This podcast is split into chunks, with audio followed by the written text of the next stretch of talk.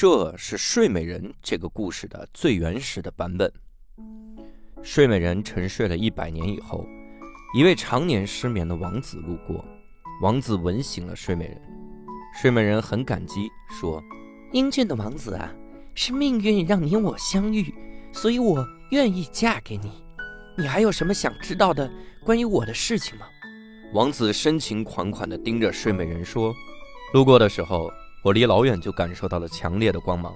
也许我对你的过去不了解，但我愿意娶你为妻。”王子，美人，我已经失眠很久了，每天都又困又累，还脖子酸。看你睡得那么香，想问你的枕头是啥牌子的？啊，哦，这个枕头啊，是半练 C 位枕，半是一半的半，练是练习的练，C 位就是站在 C 位那两个字啊。我在淘宝买的，它睡起来非常舒服，真的是极大的提升了我的睡眠质量。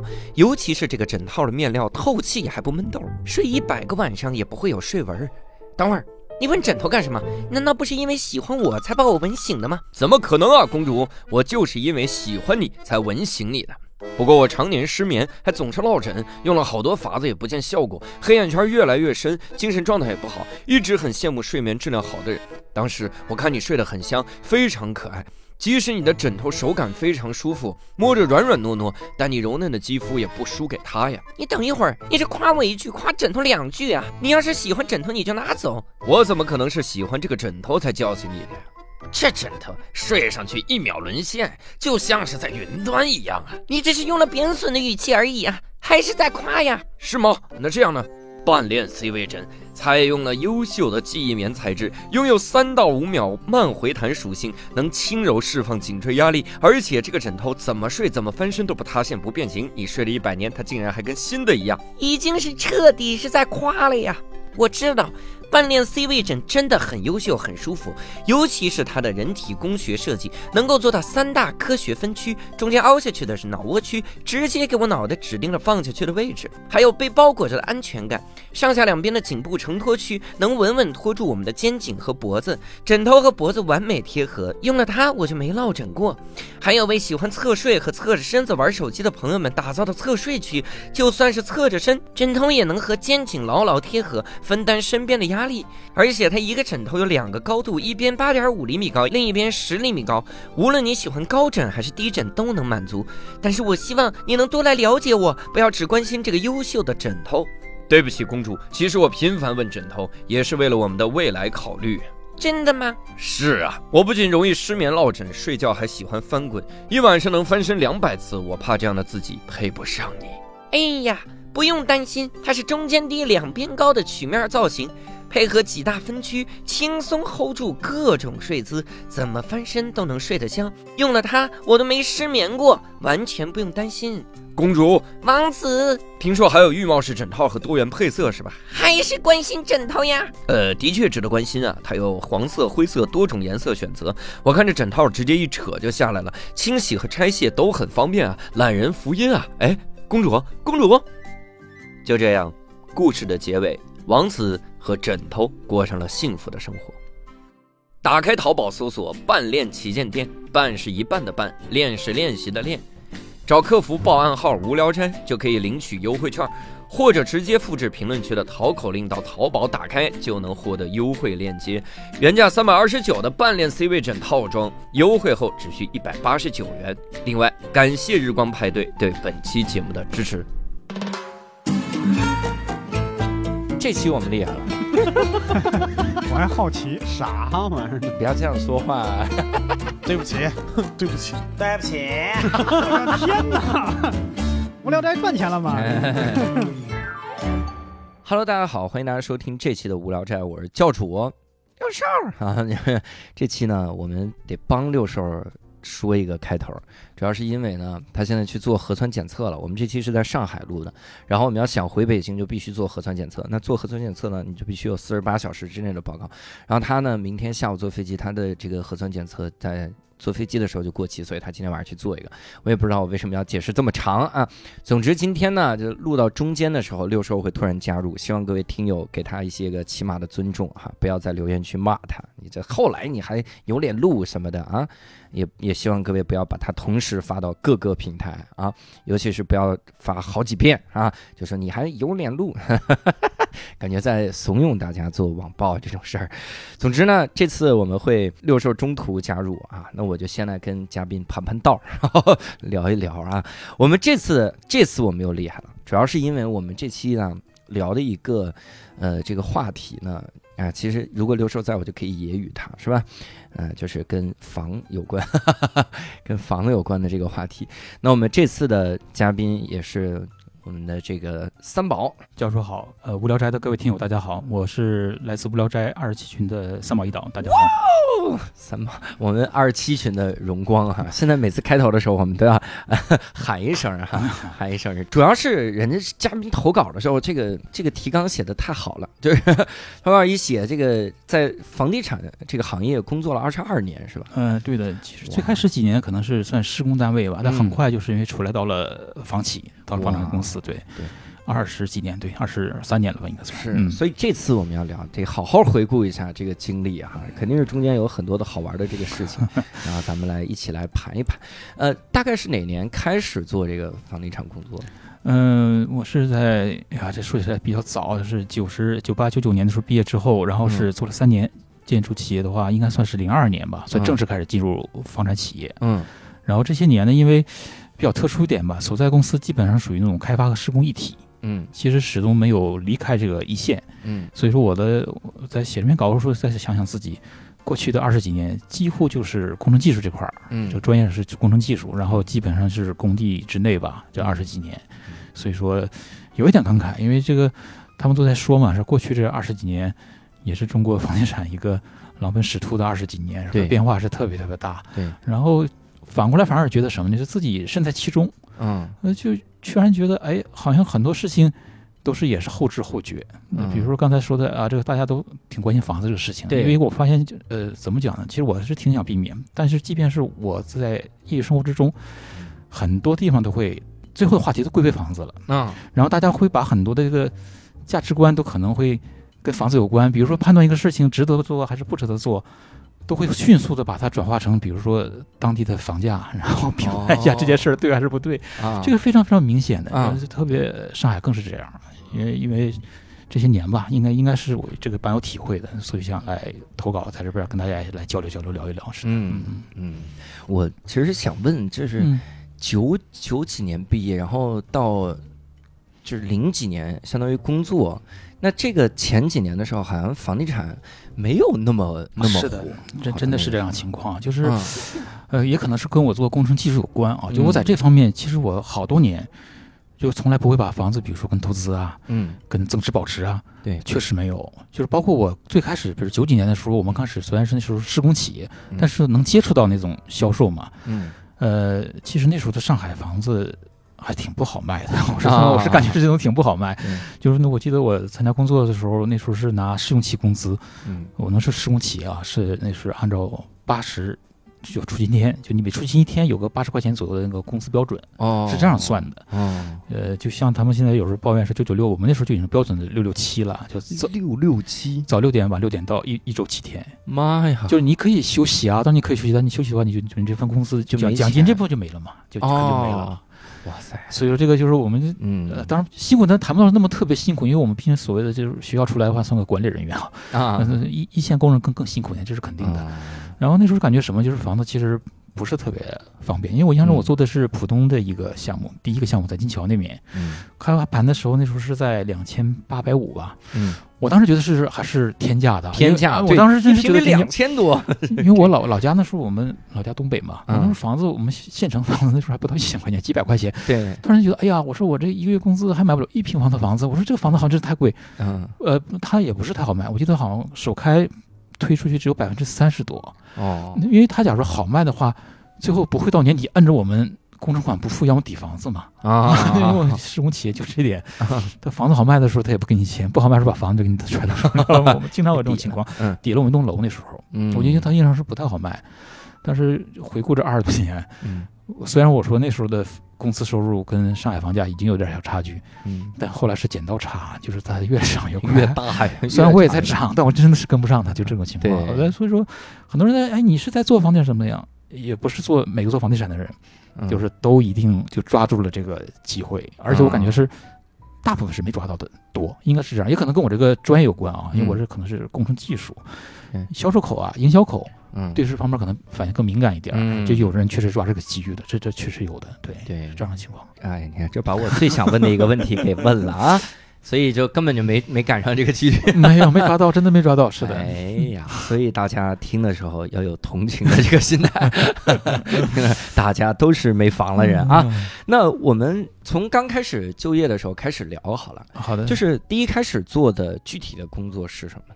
很短期的一点，就是我们首先进工地的话，你从呃从那个学校出来嘛，嗯。出来之后，其实我们考学的时候，它还是个大热门，嗯。感觉旁边好像老板都是搞建筑的嘛，那时候有就搞土建的人还是挺有钱的，嗯。就报了这个挺热门的专业。到毕业的时候就是好好就是一个低谷，就恰好是个低谷。啊，我本身学专业是学结构的嘛，嗯。其实更适合应该是就所谓叫更对口的专业，应该是设计院搞结哦构设计，这应该是我们那个。然后因为当时是属于我感觉上是属于分配比较困难一点，嗯。然后开始有施工企业啊，嗯。施工企业那时候对那个二十几年前大学生还是比较少一点的，那时候还挺值钱，说可以来都可以签约，嗯所以说我就进了施工企业。我的第一份工作呢，熟悉工地开始的话是从一个资料员做起的，就是嗯工地上你要熟悉资料，因为很多的工程啊、名称啊、专业术语跟你完全在学校里面是不太一样。嗯但这个时间很短，我在施工企业的三年里面做了半年资料不到一点，交完一个工程之后，从第二个项目开始。就是正儿八经的，我们叫施工员了。嗯施工员主要在工地干嘛呢？就是把设计院出来的图纸，你要把它翻译成技术交底，你要给工人的班组，技术交底，对，你要讲清楚，就是啊这里面你要怎么去做啊，你要做哪些东西。嗯，最直白一点，比如说你钢筋怎么绑啊，毛毛绑怎么样，呃，不怕您笑话教主啊，嗯其实这些东西。班组那些班组长比我懂得多了，啊？就是人家都已经干几十年的了，就那个都讲经验嘛，是吧？然后就就就我们帮小孩去了一本正经的，还给人写脚底，呃，说起来挺难堪的，就是嗯因为那时候电脑工地上不是太普及呢，嗯就我们这种人总还算会点电脑的，还会画点图的嘛，啊，就做点胶底。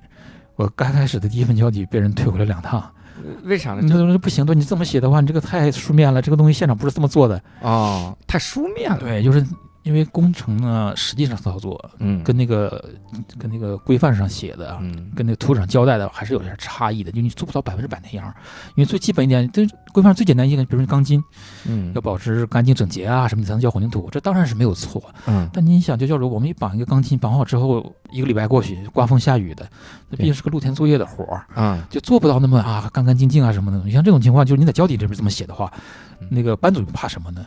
比如监理公司嗯比较较真儿，哎，你们技术负责人是这么写的啊，你们怎么怎么样怎么样？就我们这种时候给自己自己在做套儿，哦，就怕碰这种监理。对，当然，虽然可能这个监理他也虚张声势啊，你可能一包烟过去之后，他也就抽着烟小玉米就走了，也可能。嗯但有的时候，就是我怎么讲，我是挺挺注重这方面儿，就是我啊只要不太违背规范原则，嗯我会跟班组沟通挺好。然后我那时候我特别明白什么一点，我真的不如他们，这实事求是讲，对呃那真的就是到工地真的是要尊重他们啊，人家那个经验还是呃这个。就像有些老大夫，你不不见得有医师资格证是吧？但他一看这个样子，嗯他知道你，比如说是给你弄碗姜汤，弄个什么，就能缓解你。所以说我们这个工程还挺讲工程经验嘛，应该是这么说。嗯我这点我还认识挺清楚的，就是我到工地上，而且确实一线工人的班组师傅们帮助很多。嗯，就是我毕竟是在那个所谓叫建筑之乡那个建筑公司嘛，哦，它的传统还是挺好的，嗯它的传统挺好。我来的话有那个公司指代的老师，他们叫师徒制。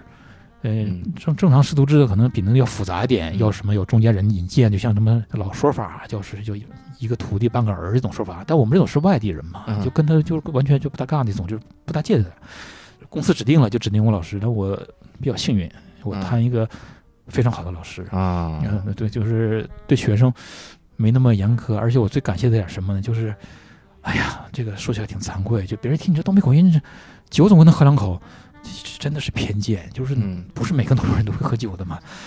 然后，然后建建建筑这个行业这，怎么等会咱们在上海也会被人说你这酒你得整两口？是的，是这个是是这个问题，就是哎呀，就是当时就我同学来了来来了好几个，啊酒量都比我要好。啊，就像你出门的时候，你是不可能师傅前面挡酒嘛，你肯定是。然后特别年底啊，到甲方要钱呐、啊真的假的不知道。嗯，他一倒着一杯，他来来三宝，你这个一杯一千万，你喝了就有钱。哎呦，那我喝他十斤，那个时候，那个时候你即便喝不下去，是吧？嗯你，得把自己让他们说话，你得见个底嘛，这表表态，对对对，那就得喝。哎呀然后我真把就自己喝，当然第二次。总体来说，这不是在说这玩意儿不好，就是个行业的问题。就大家拿这个东西来开心的，就是拿嗯不认识你说，有的人就不抽烟，没法去发这个烟的时候，酒就是大家一个很好的一个，我感觉它有社交功能，嗯所以中国人就摆脱不到这个东西。嗯，对然，后那个我师傅从来没为难过我，嗯他总会想办法帮我会把酒拿掉什么。当然不光是喝酒把我挡出来，这是好师傅，不是这个问题啊，因为 光挡对酒，就专业上专业上他知道我很多，确实很多，嗯包括我后来我就做了三年辞职嘛，嗯后面也经历过几次像公司啊跳槽，嗯也都问过他。当时他被我看的，他把我看得很准，嗯，他说你别多想了，做工程技术吧，你就你这酒量，还搞啥搞呢？那是 这种情况，是的，是这样。那个开始就是工程技术，做了三年多。嗯对，那个呃，做乙方的时候，我们对面其实所谓的甲方就是房产公司这些人嘛，嗯啊，就要服务于他们，是吧？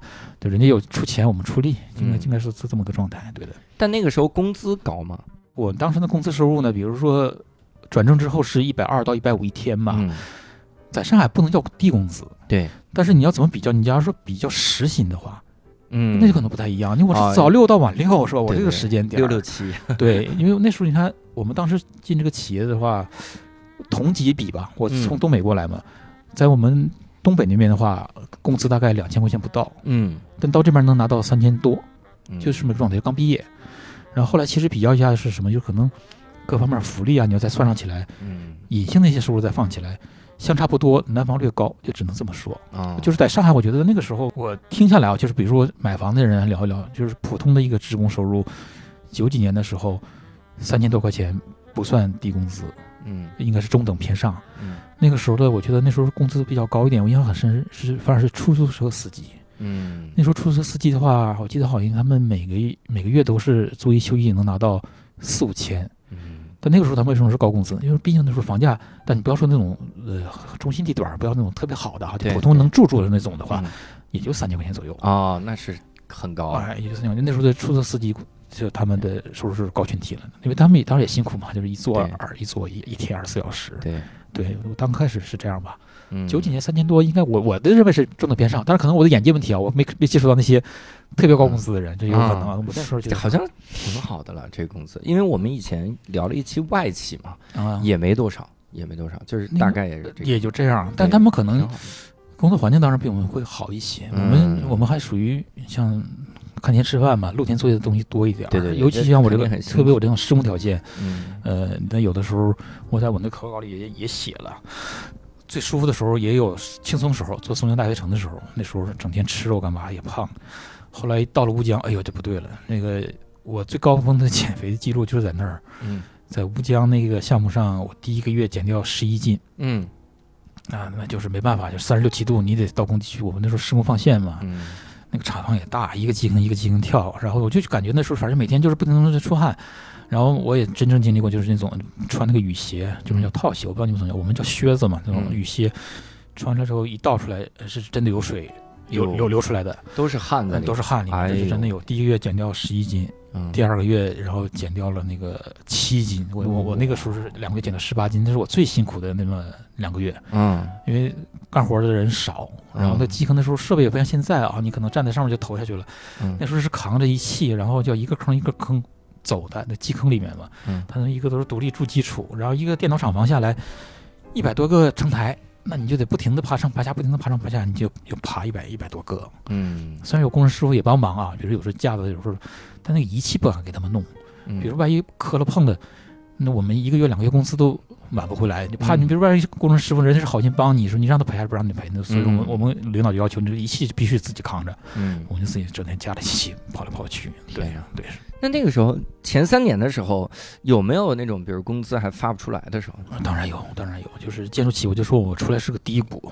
嗯。我们所说这个工资，我不我不讲这个具体地区了，他现在可能也有这种情况，但我们那时候是真的是发不出工资，每个月的那时候，因为原来是有五百块钱生活费的，嗯但是最困难的几个月呢，呃，五百块钱发不出了，有，然后发三百块钱，嗯。发三百块钱之后，然后给你二百块钱的那个食堂印的那个餐券儿，嗯。就就别别别耽误你吃饭，嗯。啊，就是无非就是这样过日子，然后工资都是到第二年，嗯。最晚的时候到到第二年的十月份哇，才把上一年的工资结清，其实相当于他就相当于压了一年。嗯，然后他为什么会有这个周期呢？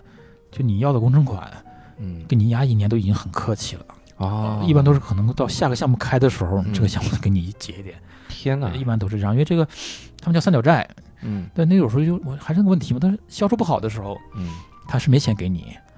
呃，销售好的时候，他拿钱买地，嗯因为就是呃怎么讲，所谓叫红海竞争，就这么个道理嘛，就是你确实多，因为跟他们说最最理想的时候是九一九二年的时候，嗯还有预付款，就是你看这预付款不够的话，还不进你工地，那时候那时候施工企业是最好的时候。啊，但是回看的时候，就现在再回看是吧？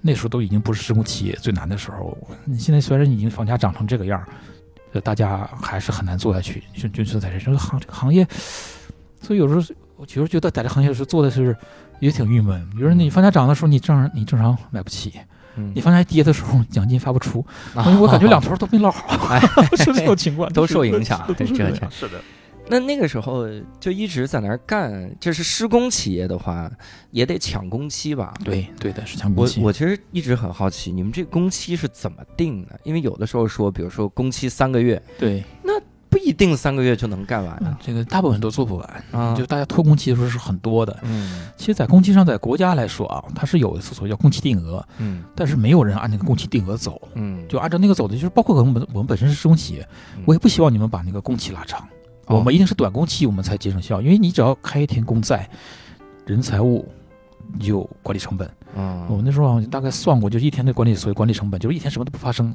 因为为啥就怕下雨嘛。嗯比如说在做主体结构，一下雨，好，只要停，不能不能干活了嘛，嗯。停下来，那这一天损失就几万块钱。哟。那有时候机器正常用，然后生活区那么大，那么多人在，吃住水电嗯。都要开，所以这个工期呢，它本身是有标准工期，但大家所有都是在压缩、压缩，拼命在压缩。然后有的时候，你像比如说业主方，他可能有各种原因，他的开工晚了，因为他们所谓叫抢，就包括我们后来搞开发，后来我也理解了，嗯。就咱们人买房子也挺奇怪一件事儿，嗯他真就买出淡旺季来了。啊我也不知道为什么，就金九银十的时候，那那时候就是涨房价时候，但大家就那时候买，然后人、啊人的心理就这样，追涨不追跌，有啊有这种问题在。对你这淡季的时候就是淡季，就是我们本来售楼处，你像什么六七月份、三四月份，上海这边大热天的时候，售楼处就人就少。就热嘛，不出门嘛，但是 这个少买点这个正常的话，比如说你这个这这就造成这种节奏，比如他那个开发方开发商的时候，嗯比如他空气控制不好，但突然间想抢个节点，嗯我明明的话，我这个九月份是来不及的工期，嗯但我一定要你抢，为啥我九月份要推盘？嗯，那这个就是抢工期，哎然后就是没办法。然后你你说跟开发商你说威胁，那以后我抢工期不干，这没办法。你张三不来干，李四来干的，时候人太多了，他可错选择余地大，所以说这个只要是可以，那肯定就是硬着头皮就一定去去去做，这是肯定这样。那我们无非就压班组啊，嗯我们现在工地上百分之六七十还是以人工为主嘛，嗯对，大部分时候其实就是把人用上去，把材料用上去，就就就靠这个抢工期，然后加班呗，从早到晚加班，就是这样，嗯就这样的情况，对的。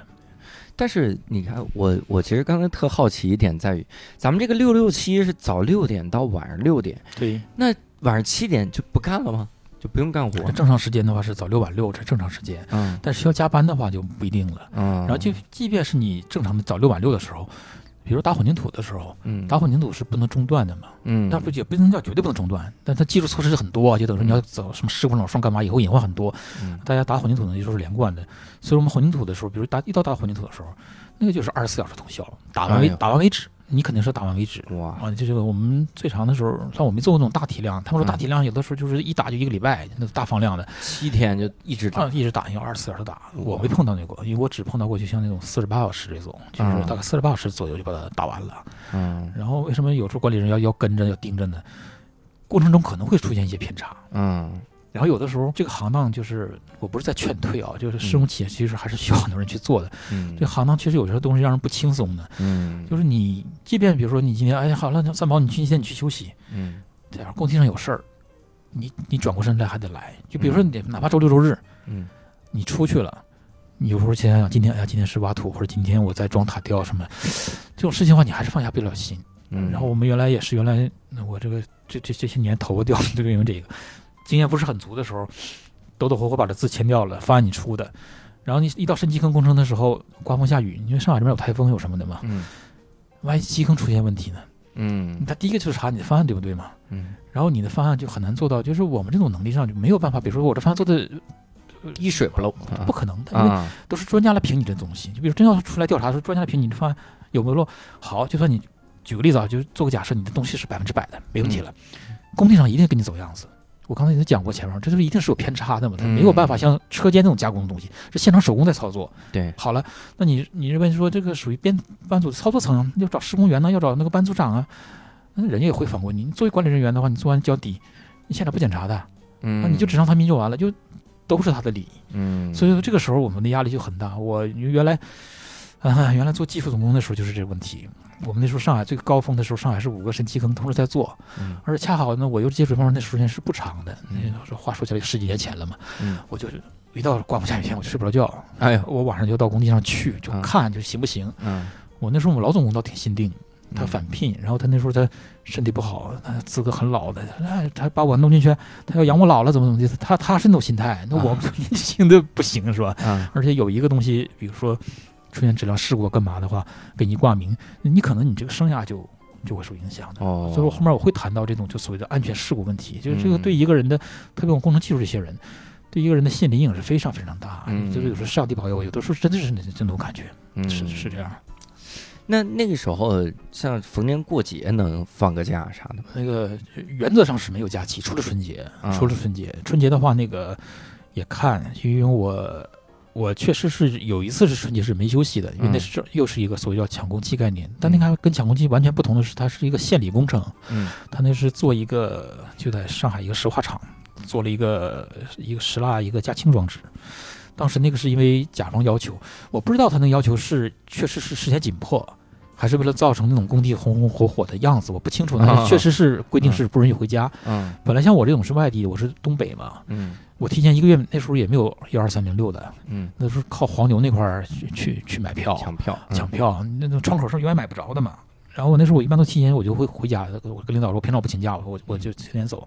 但那年领导找我谈话，他说：“你看我们这个一江之隔回老家，嗯你让我们不回去过个年，吃个年夜饭好像不太合适。你说就就就一江嘛，那时候哪怕这个桥还没通呢，嗯，摆渡过去之后也就才一个多小时吧，一个半小时。嗯 然后他说：“你这个要不这样，跟你商量一下，你你年前你就不要休息了，春节你这带着。”当时给我留了，呃，留了六十个人，呃嗯，带了六十个工人。让他们过江吃年夜饭去了，但他们初二就出来了，初二就出来了。我我就是顶那两天，我就顶那两天。啊，顶那呃，大年三十晚上做到九点半，啊做到九点半，我印象神那天还挺怪，那大年三十晚那天怎么还下雨？我想不清楚。二零零二年那个春节，啊，因为为啥对这个印象挺深？因为后来这些项目上是出了问题的，出出了事故，下了雨。我印象中就搭了架，搭了架之后开始飘着小雨，那个嗯架子有点滑了嘛。嗯。那个班组后来找人说：“三宝，这个咱们商量一下吧，嗯，咱就别干了。啊这个架子往上再爬的话，就怕怕不安全。出事儿，你也知道，我那时候年纪轻嘛，我哪有那个胆量说这个，我也压不住。说句实话，他真想不干的话，老师傅我也压不住的。嗯我就说这个，我也想想回去，说句实话，我也想回去。我说好，我就撤了。嗯，第二天早上七点多钟嗯到工地，到工地，因为那时候有一个领导到工地要有个慰问，嗯，那不在工地上铺铺地毯的什么，握握手，然后什么辛苦了，就就就这这种，完了完了有有电视台有什么就过了，啊，过了之后，我是加班到，我应该是过了正月半，基本上我们管理员到位了。嗯那个时候工地上我没那么重要，其实如果非 这个特殊节点，我那时候才可以请假休息，但那年就啊不会再回去了，因为还在抢嘛，就一直在做。嗯、后来给了一个奖励，我印象很深。我那时候还听不懂他们个那个家乡话哦，买个米炉，我就听不懂这米炉是啥嘛。买米炉，啊，买米炉，我就没听懂。那时候啊我发音可能不太准啊，因为他那种话我发不准。嗯，后来说啊，就是个洗脸盆，西 然后洗脸盆正常以前还以为是个炉啊，以前还一一一印点什么，它是那个米其实是发面孔的面那个音，哦面盆的意思。啊，但我就没听懂这句话嘛，嗯我就听成那个米炉，我不懂是什么意思。因为那时候对他们家乡话我还不过关啊，嗯，不太过关。正好是零二年，啊说怎么把这个中国男足总教练送了？没听懂。后来讲个脸盆，然后那次公司最好笑是什么？印象中就是那个公司资金紧张，嗯那个连上面印个，比如说什么什么什么共期纪念那种字儿都不印了，啊就一个白盆儿啊，我也不需要嘛嗯。呃，微信好一点，它是好给不是那种什么搪瓷盆，是讲了个不锈钢盆。啊啊有的人还挺羡慕。后来我给谁我就忘了，因为我也不缺那个东西，是吧？送人了，就就就就就这个印象，对的。换了个脸盆儿，对，精神荣誉、精神上的奖励是有的。嗯，当时市政府给了一个嘉奖令，哎呦，然后就拿了一个嘉奖令，呃，有帮助。比如说评工程师的时候，这种都是加分项，就是说你参加过所谓叫重大工程，嗯，然后你有那个立功表现，嗯然后到年底还给了一个评了一个什么优秀大专什么毕业生，我印象中好像评了一个，就啊给了奖。然后题干没什么题，嗯但是无非就给你啥，就是会不停的有新项目，会给你一点儿优先考虑。嗯，就那个时候我就说的是低谷，就大家总是在做着心慌嘛，就好下面没活儿怎么办？啊、我那时候好像都没有为这个事儿慌，嗯辛苦虽然辛苦了，但是一直是公司还蛮照顾的。就比如说第一个三宝的调得出来吧，就会把我先拎拎出去做，应应该应该是这么个状态吧。嗯 呃，那三年虽然紧锣密鼓，但呃还是挺感谢那三年。就是我后来这么多年又做工程技术嘛，真正最跟一线最离得近就那几年，我觉得还是蛮有收获的，嗯还是蛮有收获。特别工程师傅真教了我很多。嗯，我师傅整天忙，出去喝酒吃饭，我也去不了。嗯就主要是跟班组在一块儿走啊、看啊什么，呃，挺挺长见识的，嗯应该是说挺长见识，这是肯定的，就是没有没有白付出的辛苦吧，应该是这么说的一个概念，应该是这么个概念啊嗯对的，这是在施工单位待对了三年，三年，三年，对。那三年之后呢？三年之后，因为他这个项目上后来出个安全事故，嗯，觉得怎么这么被动是吧？施工施工企业都是从，呃这只能说那有点甲方有点乱指挥的嫌疑啊，那个那个嗯。项目出的问题，嗯。然后就出来了。出来之后呃去的房产开发公司了，就所谓所谓就是地产这边他们叫甲方也好，叫什么也好，就是搞嗯。房产房屋开发这块儿，从乙方跳到了甲方，跳到甲方，就是原来是都是对方管我，嗯。现在我是直接跟乙方打交道，等于跟施工单位打交道，就这样还是跟以前的领导对接。是的，是的，是的，这么出来了。对，呃，性质内容呢变化不大，但是比以前可能当然是是要轻松。就是第一个变化，嗯我是挺想挺想追求那种有双休日的。嗯就我不是说自己有多少爱好，嗯，但我就觉得不能总是在一个里面。我一定我全年无休有点夸张。我说总要，因为我们这种还是不签合约的，嗯，像那以前做作业的那种，那个时候我还是自由班组的嘛。嗯你每天必须每年必须要保证三百三十天的出勤天，哇，你每年没有这个三百三十天的出勤天的话，就你那个你所谓的什么一百五、一百几，这个就马上就打折了，这是非常现实的。天哪！你三百三十天的话，你想想，你春节你总归休半个月吧？那时候休的还是短啊，现在大概休一个月，那就相当于全年无休，你必须要保证三百三十天的出勤天。嗯，我们那时候没有这么苛刻，他们本地那些管理人员是三百二十天出勤天，嗯放宽一点。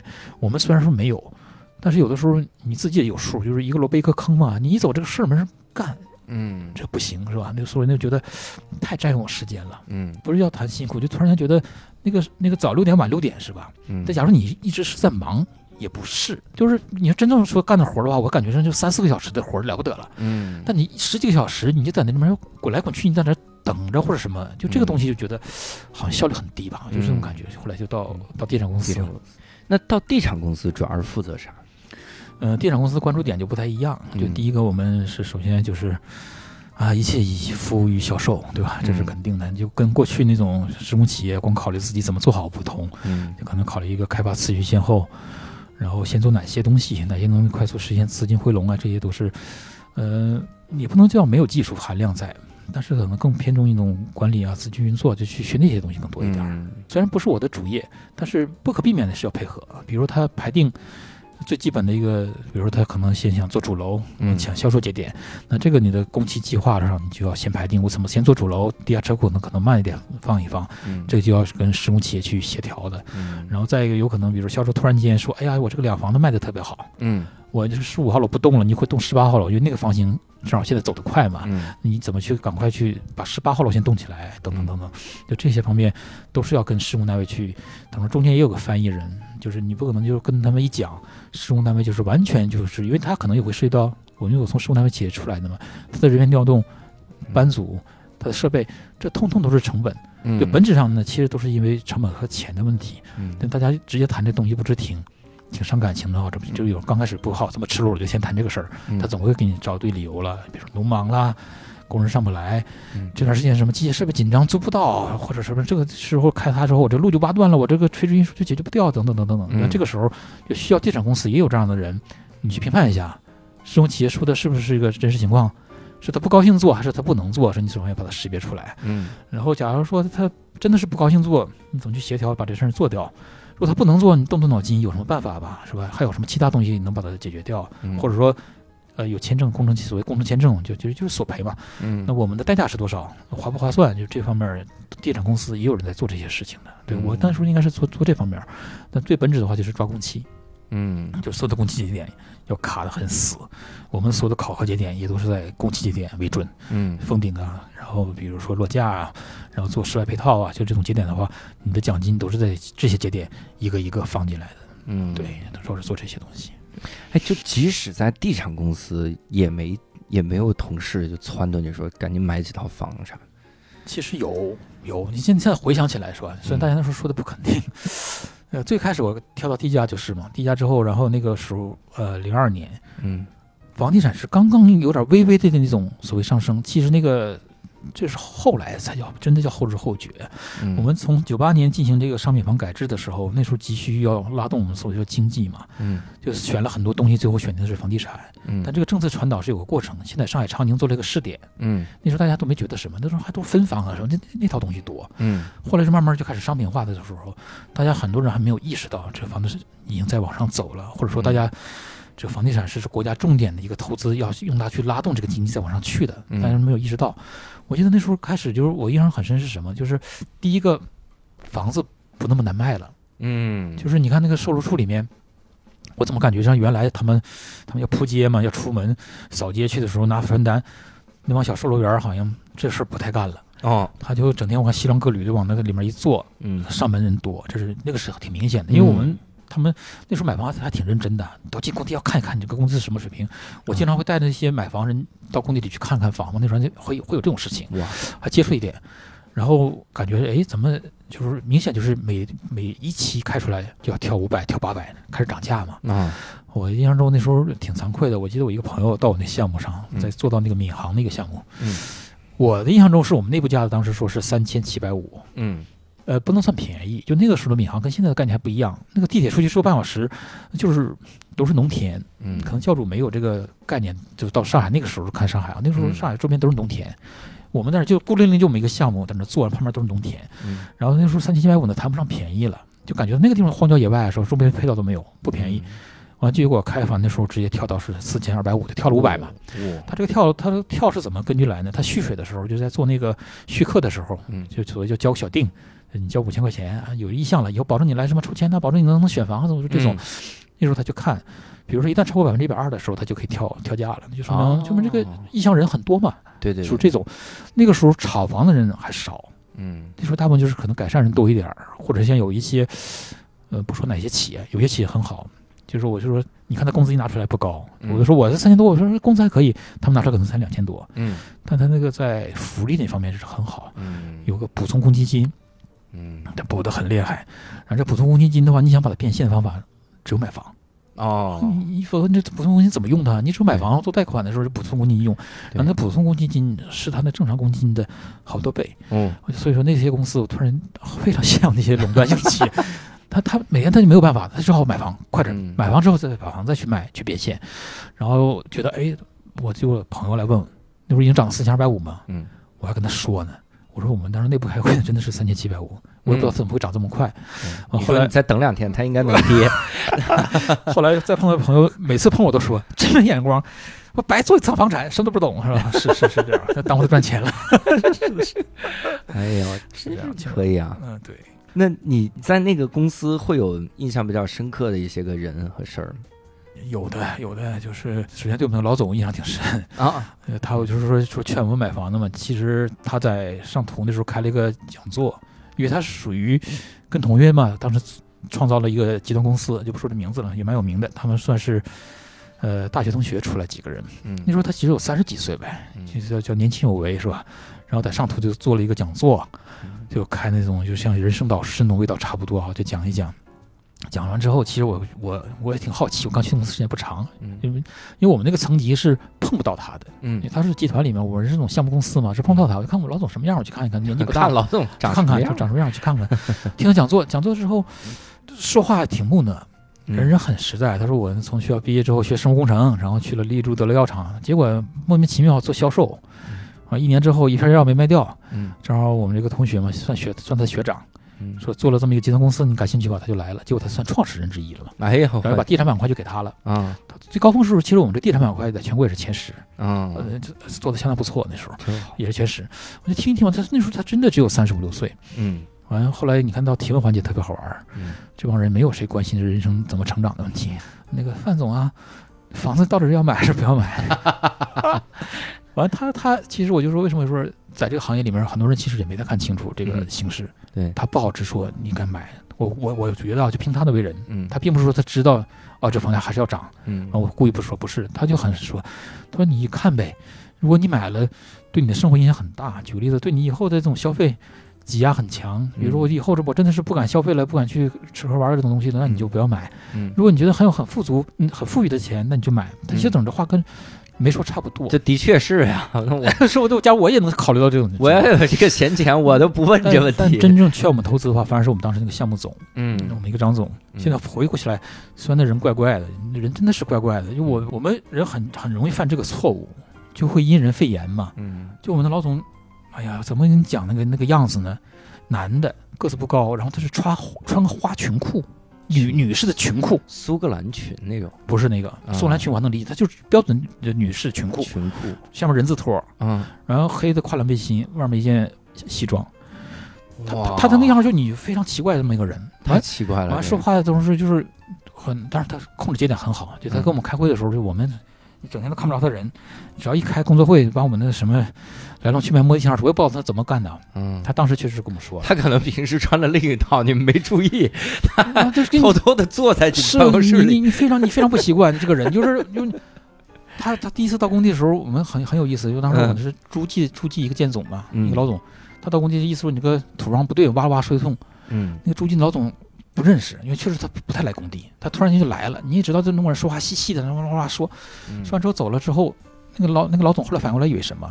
嗯他以为是邻居，可能是精神状态不太好来了。邻居，邻居一个周边周边一个人可能他觉得精神状态不太好，一个人来了，他也不敢惹，他就走了就走了，说了就说就走了。后来问谁，我说什么老总，但这个老总现在回想啊，嗯他说的确实对。我们在闵行那个项目，刚才说四千二百五那个，嗯当时推出来，零二年上海是刚刚开始推精装修房，就要求嗯不要毛坯交房了嘛，要求精装修交房。嗯当时做了，因为都不高兴做，啰嗦事太多了。你做精装修的话，经常被人投诉，嗯你做毛病多嘛。对。然后就很小的小套型，我记得是五十六建筑面积五十六一套，一房一厅的，嗯，做了一栋，做了一栋之后，那时候总价不敢开高嘛，嗯带了装修卖，总共才十五万三，我印象挺深。哇那零二年，零二年的事，啊，对我来说呢不不便宜，对对对，但是讲一讲呢，你还能够得着。说句实话，就你哪怕你贷贷款，还是够得着。对，然后我们老总就很奇怪，嗯就说我们这几个我们算比较年轻的工程师嘛，二十几岁这几个人，嗯他说你们想什么呢？你怎么不买啊？对，嗯他就就这样。我们当时得的什么印象？那那那房子卖的很不好，嗯就大家都不买装修房啊，啊。你就看这样子，心想你你是想让我们接这烂摊子？对，然后你看那销售整天焦头烂额的，就是他卖不出嘛。嗯完后来，因为我们那时候工资也不是太高，那时候大嗯概四千多吧，大概是啊，四千多，然后也就跟那房价差不多持平。然后那个那个老总只好，你一看我们这工资不是太高，只好压几个副经理，啊你们一人两套，这这否则这项目怎么怎么出？嗯完嗯那几个人反正呲牙咧嘴的，你老大说话了，你完有点实力的，还能扛得动的嗯，就买了。买了我赚小钱的人说什么叫赚小钱？就买了两套之后转手就把它卖了嘛，啊，挣了两万形，形势刚一好，赚两万，挺挺高兴的啊，脱手了。完了，当然也有大户的，哎呀，无所谓了，就放着放着吧。啊嗯，这些人就赚了。我是去年陪我孩子去那个上书法课，嗯我正好路过那项目了嗯，我一看他挂牌了嘛，我挺我挺高兴，我看看嗯是我做的项目嗯，均价是八万一千多，哦均均价是八万一千多了，已经是的，这个地方。哇塞，八万现在是相当于多少？就五十平米，四百多万，对，你就哇跟他跟他原来你想想他三千多块，十五万对买的，对，四百多万，价嘛，所以说我就说你就该着就是就嗯你就就就赚不到这个钱。那时候我们几个。我们几个还蛮有主意的，都小年轻嘛。我是做土建那块儿，还有做水电什么的。我们互相回来笑，那先，要我们进去，我们才不去上这个当。我才不上这个当，什么人才买？现在发现是将来有钱的人，啊，对，而且那时候还有什么概念？其实，呃，就是观念问题了。嗯就觉得贷款买房，就觉得对，对。我怎么能借对。钱买房呢？啊？对对对对，就然后然后然后我欠人钱，我会心里很焦急的。对对对。我觉得好像不懂，他们说这个什么无所谓，那时候也不知道，他们那时候已经在开始有人在做理财啊，说嗯。那时候银行其实利率啊、利息方面都很低，啊你，当面随便做做的话，你用那个钱去补这个窟窿是非常正常的回想过来之后都明白，这就是一个眼界的问题啊，嗯。就是没有没有没有没有达到那个状态。真行。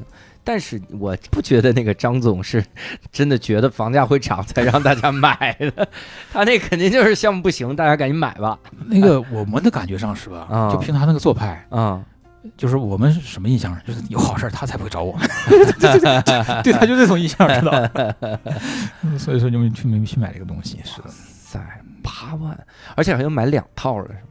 嗯，有买两套的，就我们一个副经理，真行但。他本身他他的，我觉得他是挺艰辛的，因为我们一期、二期、三期开出来嘛，嗯。他从一期他就开始在买，嗯。他就在买，然后他就在卖，嗯。然后他就比如说他拿到一个好的套型，因为那个时候不像现在这么严格了，你要备案要干嘛什么，那时候都没有。嗯，那时候你前面这个销售环节里面操作的东西还是挺多的，嗯。所以这个东西就是为什么说我觉得稍稍有点遗憾的地方，嗯。就你真正去买的时候。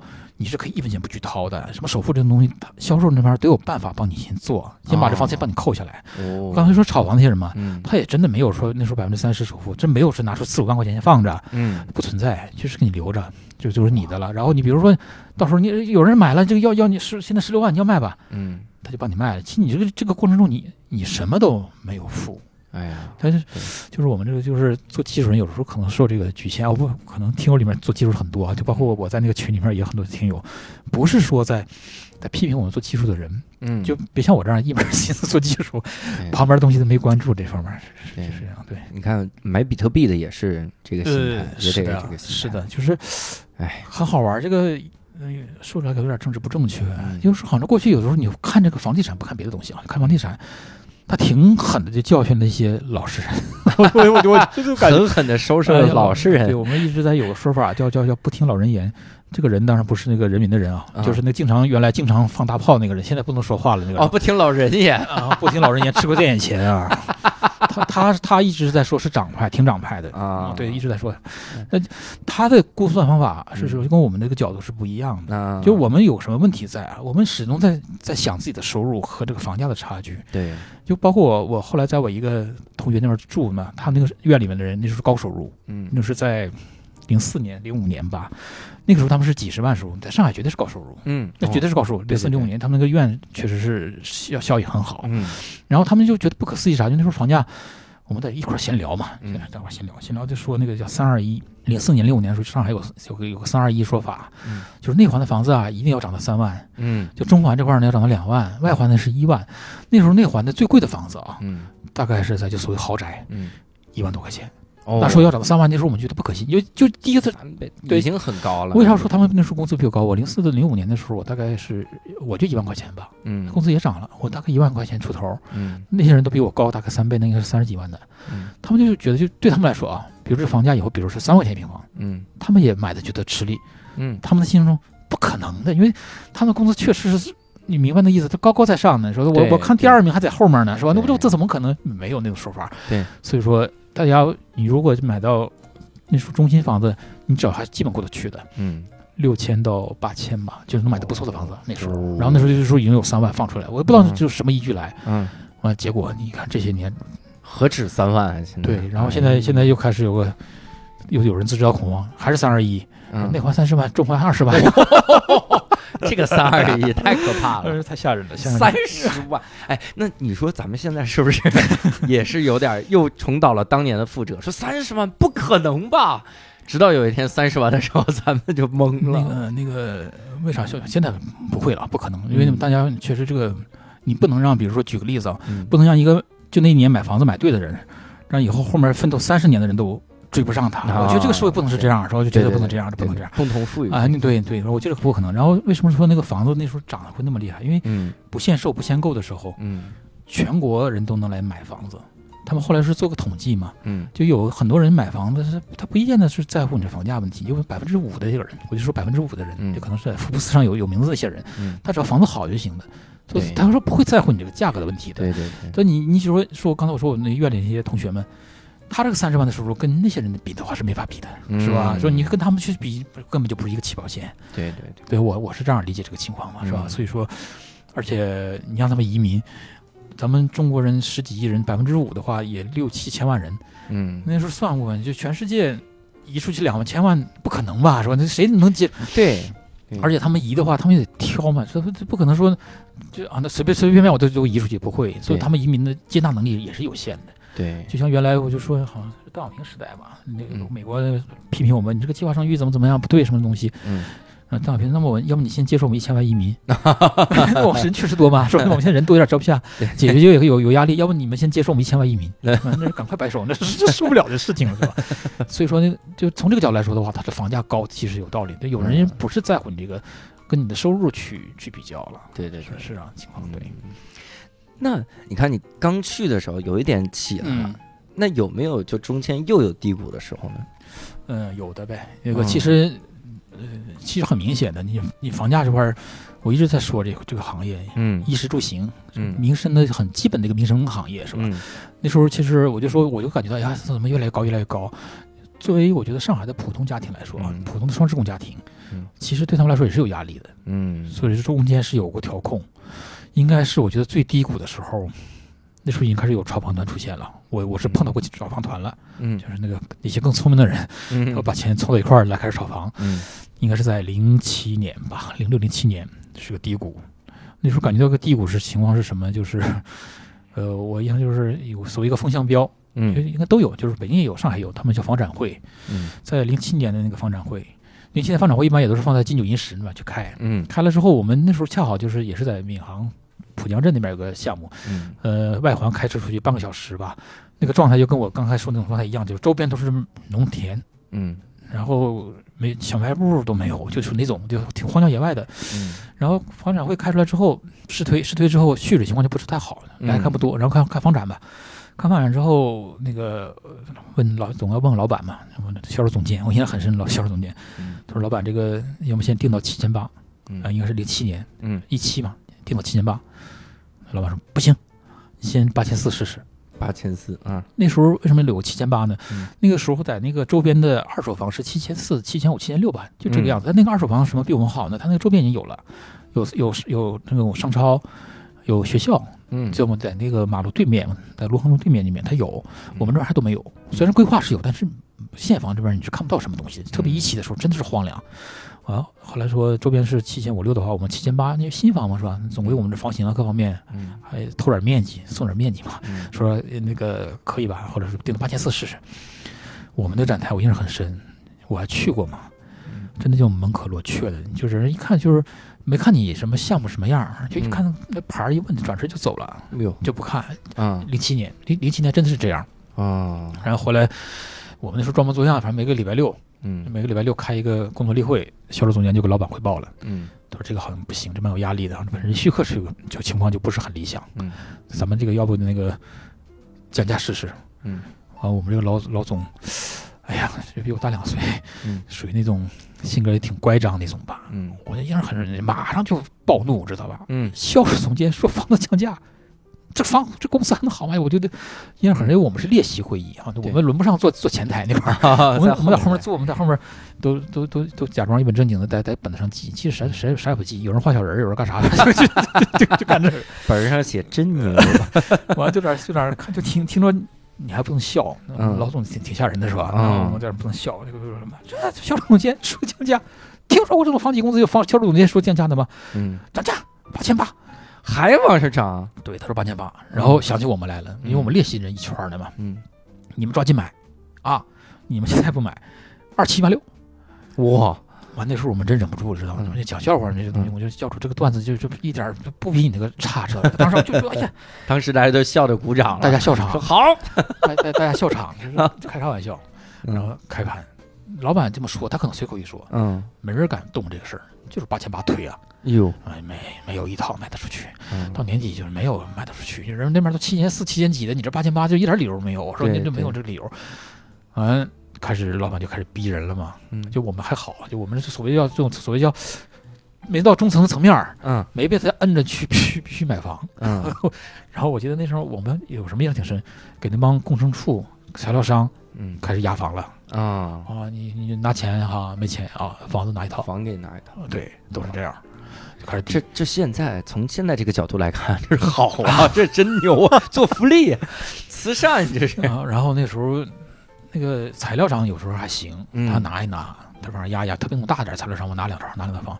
有些做劳务的，那个其实挺为难人的。嗯，回去人家都是拿钱回家过年的，对你我这房子我怎么分呢？那那我那我我们那个下面，因为我们那是开发施工一体，施工单位也是我们自己的，老板起家本身是呃施工单位起家，后来做的房产，嗯老板组也都是乡里乡亲呗。对，他那个真是要欲哭无泪，然后怎么办？就拿了房子之后，然后这个这个房子抵给你是吧？嗯我比如说八千八推，我抵给你九千块钱推给你，哇，他是这么抵。更贵啊，是啊，他是这么抵，然后他只好拿了房子九千块钱买的，回来时候八千五打折卖，他要变现，哎特别像那种老板组，这个嗯挺难。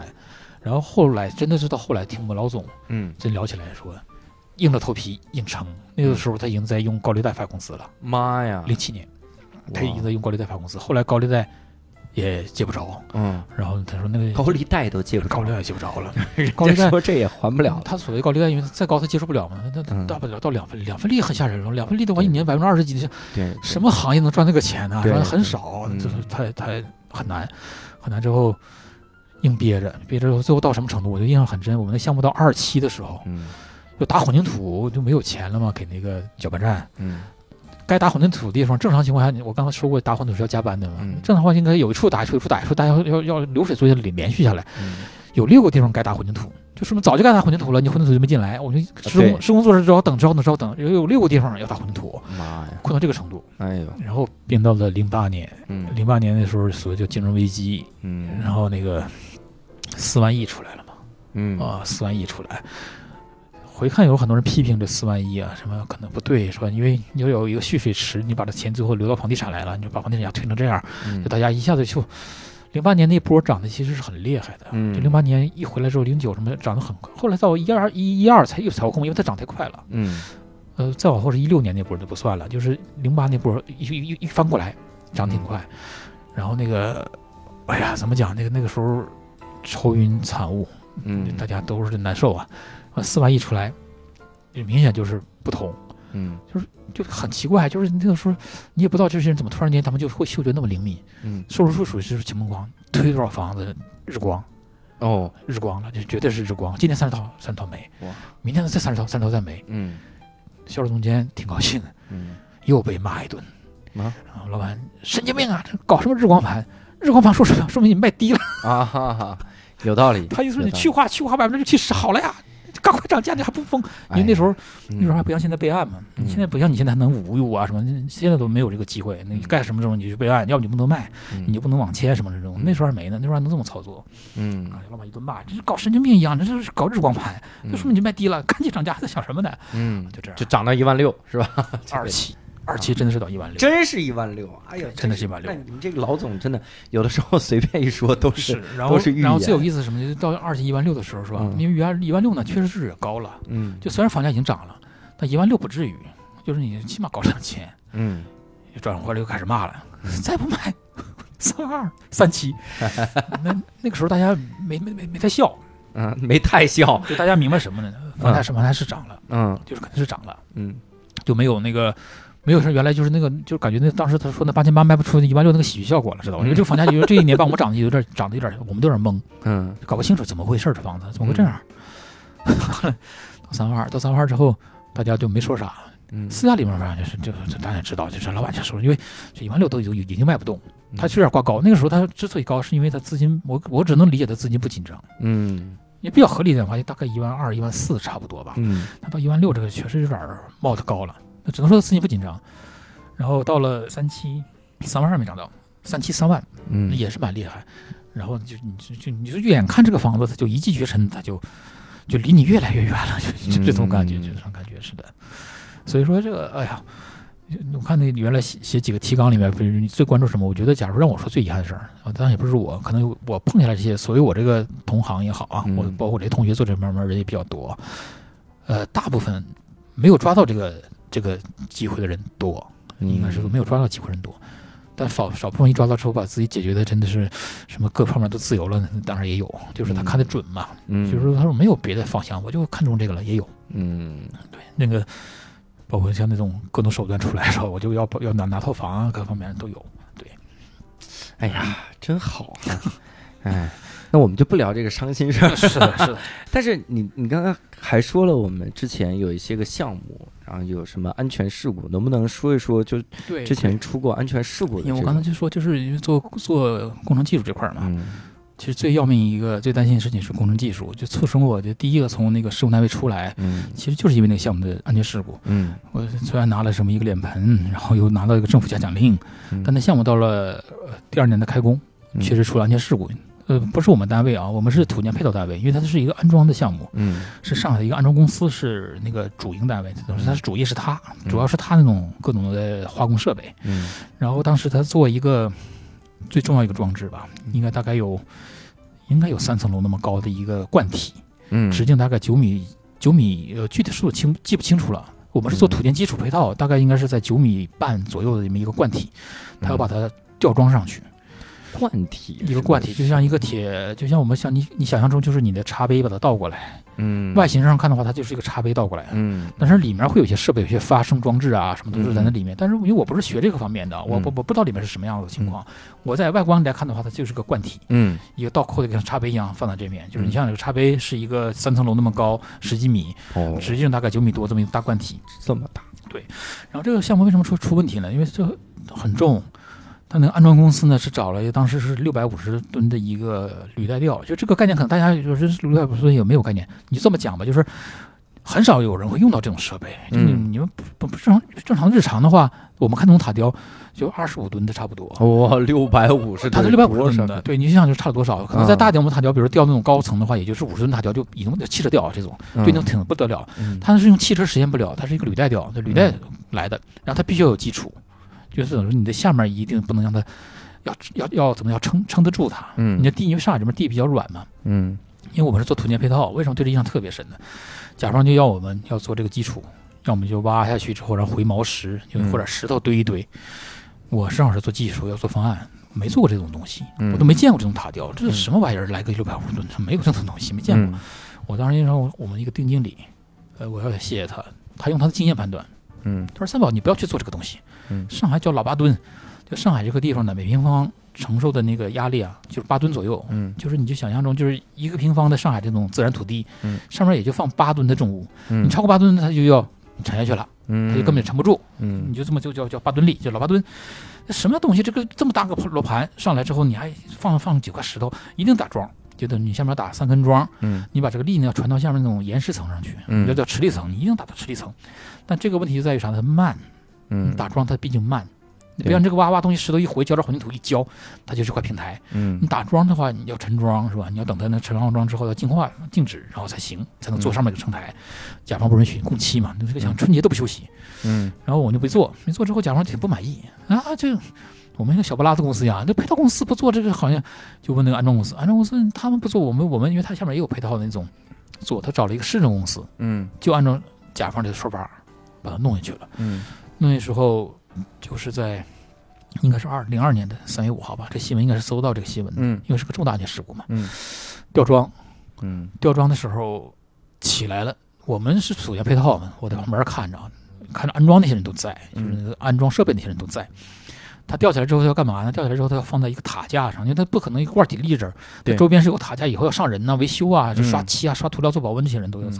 它要要放到那个塔架里面去，它先拎起来，正好放到塔架。嗯哦，我印象中那塔架好像还没有完全做完吧？那上面嗯大概有焊工，呃，做那个呃电焊的人，嗯呃，大概是十几个，我确切我不知道，因为我站得还有点远，嗯那那个旁边都是清场的，我们不在那边，嗯往上吊，吊了之后，那个我就看着升起来了，嗯开始转向嘛，要转，我要往架里面去放的时候，嗯那个基础就事后分析啊，那个基础就通过你这么一转的时候，受力不均匀，它下面毕竟还是没有那么大的承载力，嗯，它还是发生了塌陷。哎呦，然后这个这个你就想想，就想象中就像一个什么，就像一个烟灰缸一样，这个盘子嗯就往一侧倾斜了，嗯一方面翘起来，一方面倾下去。对，事后因为我是有测量员证书的，他们做事故调查的时候我进去过，嗯就是这个这个本身应该是个平面的东西嘛，它现在变成一个一高一低，它高差大概一米多了，那嗯完全是侧翻了。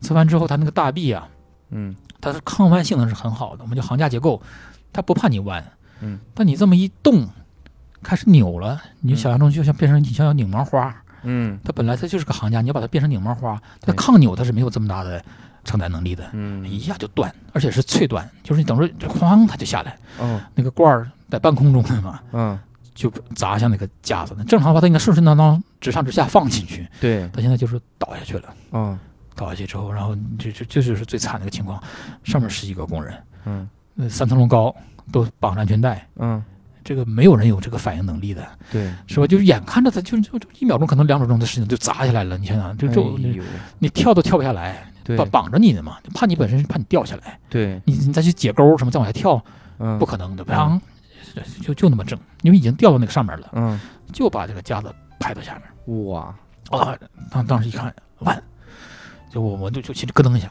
嗯我赶快就是因为马上清场了，这嗯出安全事故这太大了。嗯然后我记得我那时候年纪轻啊，嗯我查数都查的很多，就我自己工人嘛，我在基坑下面呢，离得其实很远，嗯离得很远，跟我没啥关系了。嗯，我赶快撤，就清场，我就查工人查查查，我那时候班组就出来二十五个人嗯啊，二十五个人。还好，好还没有那种什么，我就怕啥？万一有什么溜号的看热闹的呢？说你坐到那边凑过去了凑过去了，你就怕这种事吧？就怕这种对那个管不住的嘛。嗯哎，二十五个谢天谢地，班组说，班长队长说都在。我说好了，那咱们撤，撤了我们也被清场了，嗯就等于说你要要做事故调查。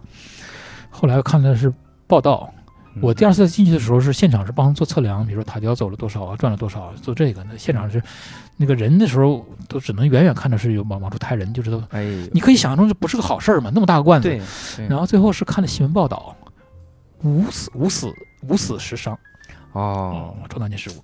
哎啊，那个时候为啥就说就促进我就想要走，嗯他觉得好好被动啊，就是觉得这种其实很特别被动，很被动，就你什么东西都是要听人家的安排，说你没有什么太多选择，对所以说那个就是对我印象就是，哎呀，我就想不能给他们打工。那时候可能嗯他年轻有点俏呢，嗯就感觉好像他们很蠢，怎么觉得好像这种事情怎么会这么安排？对然后就觉得哎呀，不能给他们打工，我要我要到甲方去，所以说这个是促使我跳槽。但你到了甲方，你不还是会提一模一样的要求吗？对，然后你就跟施工企业说说你这这我的话你都能听，你这会有安全事故的你。我我我我我终于变成了我最讨厌的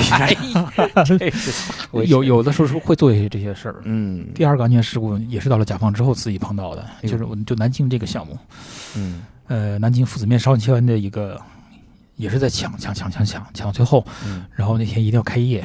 嗯这个事故真的想想是老天帮忙吧？嗯他是在开的当天上午，嗯他是凌晨四点多钟，就是我原来施工的一个一个假梁，我们叫假梁，就原来梁可能没那么高，比如一米高，嗯为了做立面效果，把这梁变成两米了，那就不后来做就不会再浇混凝土了嘛。嗯他用个钢架焊的，然后外面再贴砌砖啊去做，节点上呢确实是有问题啊，就是从从工程技术角度来说，这节点是有问题的。但当时就是手忙脚乱了，就大家要抢这个十一，我要开业，都是这种像打鸡血一样兴奋，就全集团都扑进去，就想尽办法一定把这保保证这个开业。结果就是开业的当天凌晨四点多钟，嗯，他那个最终还是那个大概已经施工完毕，大概快两个月了吧，嗯。它不会说一下就像刚才那个吊装那个东西，你看着它要不会对，它是一点点一点点，它五十多米长的一个后来做的一个梁，它一点点裂缝一点点裂缝，然后延展，嗯。最后到了极限的临界的时候，它一下下来。哎呦，从那个四层掉到地下二层，就相当于五十多米一个梁。如果这是开业了之后，嗯。那个还是挺热闹的一个商圈嘛。嗯。那么就在夫子庙那边，然后进去那么多人，那个后果就更不堪设不堪设想。对，我的印象中，我们老板从那之后，他信那个佛，他就真正信佛了。哦以前就是，以前他他要求你干嘛的时候，他讲佛；以前说他自己的时候，他讲道家的，他他他他他他他就不讲佛。但从那个时候开始，我感觉他好像把佛起码信的好像挺虔诚了。我啊说这个事儿老天帮忙。我们后来后来看现场，哇，怎么可能是这个出来？十点钟还是要开业的嘛？对，大家手忙怎么讲呢？那用人力清扫现场垃圾，来不及的话就拿个彩条布围一围，盖一盖。哦现场会有一些痕迹的，嗯就有些砖呐、被磕破啊，被干嘛？但是那天还好，那天还好，就是嗯在，当然最危险也只有这个节点啊。但那个梁都掉下来，这建筑没问题吗？在里面看的话，假如你具体看，嗯你觉得很别扭。嗯一层、二层，比如这个梁都是两米、两米，哎，就好像怎么讲呢？一个人一个衣服啊，就我们就讲立面嘛，衣服本来都是横条纹儿，嗯，都是三公分三公分，到上面有个半公分的条纹儿，哦，这这这啥意思？啊，但是大家对大家消费是没啥影响。嗯，就知道你觉得这衣服你看着不好看嘛？你这衣服你是领子、袖子啥都在，它本身是装饰性质的，啊，装饰装饰装饰性性装饰，它不是结构，它不是结构，它装饰性质啊。这个真是，对，就说就这个心里很大阴影，但就因为这个项目上，让我很好的一个同事再也不做技术了，嗯真的是再不做技术，就这个阴影，就是大家就是我们就有一种怕，就是怎么样，嗯就是后后怕嗯，都已经比那害怕要严重了。然后他他跟我说，他说有一种比他跟我说三宝有一种怕，你知道吗？因为他的技术很好嘛，我我嗯因为那个真的是重大项目。他说三宝有一种怕比后怕还严重。我说还有什么怕？他说我想起来就怕，啊，他就不能做这个职业了，对对对，他就不能做这个的，他就转了。这是 PTSD 了，这是对应激创伤综合对症，他就不行了，他他就他碰到这个事儿，都他他说他我以后你就不能事不巨细的，你我们搞施工也都知道，嗯有的时候还还要看点运气的东西在，你不可能百分之百都关注得到。就这个节点，说句实话，就让我们静下心来评判的时候，这个节点可能会发现，哎，这有点不妥吧？这都是这样。嗯但当时在那个环境下，就是为了快了，有点，就是没有关注到。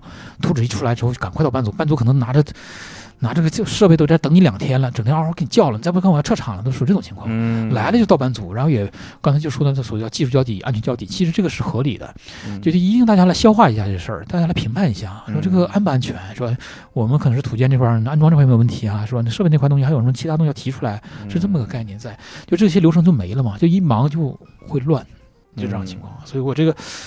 还好吧，就是我经历过这两个挺重大的事儿，嗯。但还好我都没有没有直接的责任责任在嗯，有责任嗯在，就包括原来上海那个莲花南路一倒楼，嗯我们老板就直接把电话就打到我们总师室，赶紧看什么情况，就跑到上海那边看的楼为什么倒了。啥啥叫一倒楼上海那个有莲花南路嘛，一个楼都能做好了，说这楼后来倒掉了。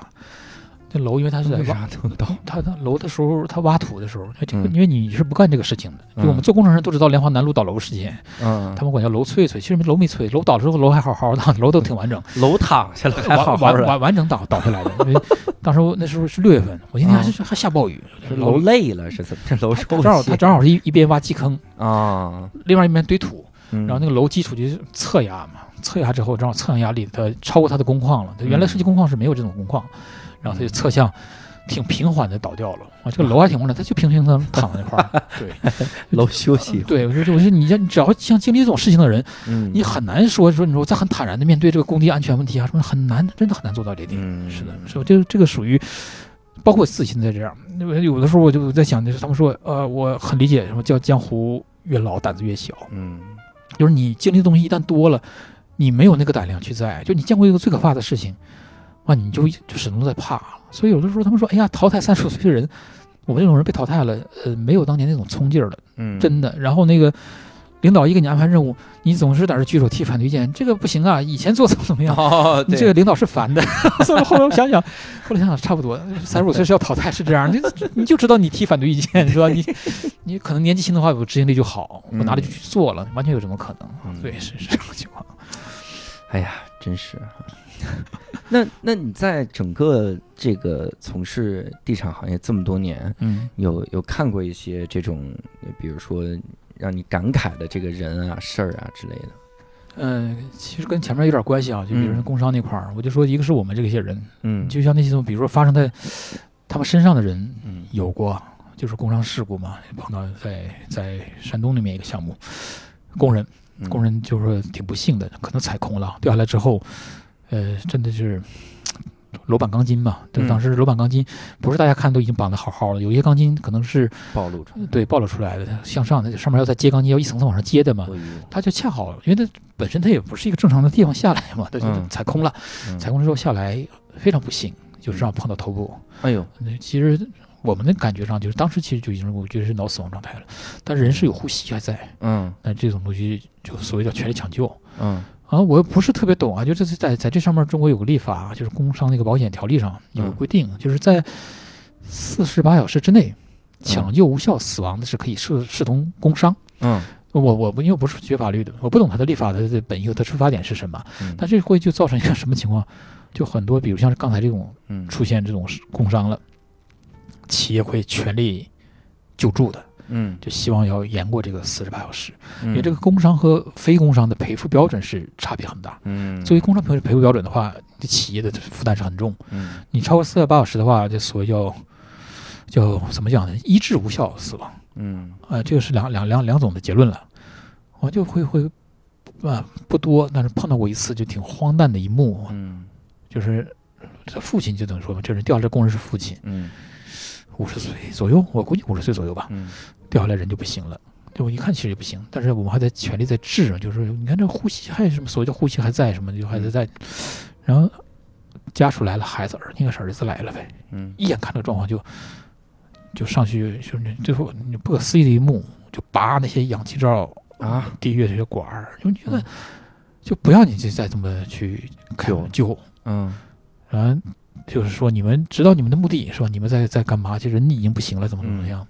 啊，就像这种事儿，嗯，怎么讲叫叫世态，真的叫世态炎凉，就是嗯你。